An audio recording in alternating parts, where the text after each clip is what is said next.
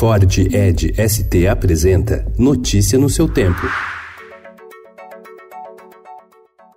Olá, sejam bem-vindos. Hoje é quarta-feira, dia 7 de agosto de 2019. Eu sou Adriana Simino, ao meu lado, Alessandra Romano. E estes são os principais destaques do jornal o Estado de São Paulo.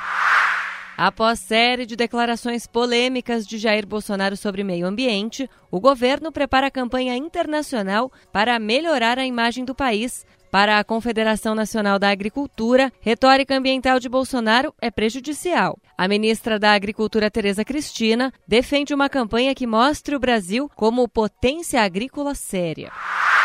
Deputados aprovaram em segundo turno o texto base da reforma da Previdência. O placar de 370 votos a 124 foi menos favorável do que no primeiro turno. Sete destaques devem ser votados hoje. Depois, a reforma vai para o Senado. Para garantir a aprovação, o governo enviou ao Congresso projeto que abre crédito extra de 3 bilhões de reais no orçamento. Repasses ao Minha Casa Minha Vida têm dois meses de atraso. Construtoras dizem que os repasses atrasados do governo para obras somam 500 milhões de reais. O Ministério do Desenvolvimento Regional afirmou ter pedido a liberação de recursos. Supremo veta extradição de empresário turco acusado de pertencer a uma organização terrorista. Fundo estuda fim da marca Walmart no país para fortalecer as marcas Sam's Club e Maxi.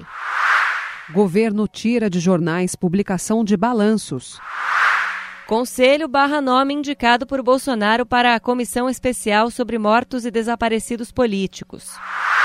Polícia apura se ouro roubado em Guarulhos foi para a China. Ministério da Saúde busca vacina contra sarampo no mercado externo.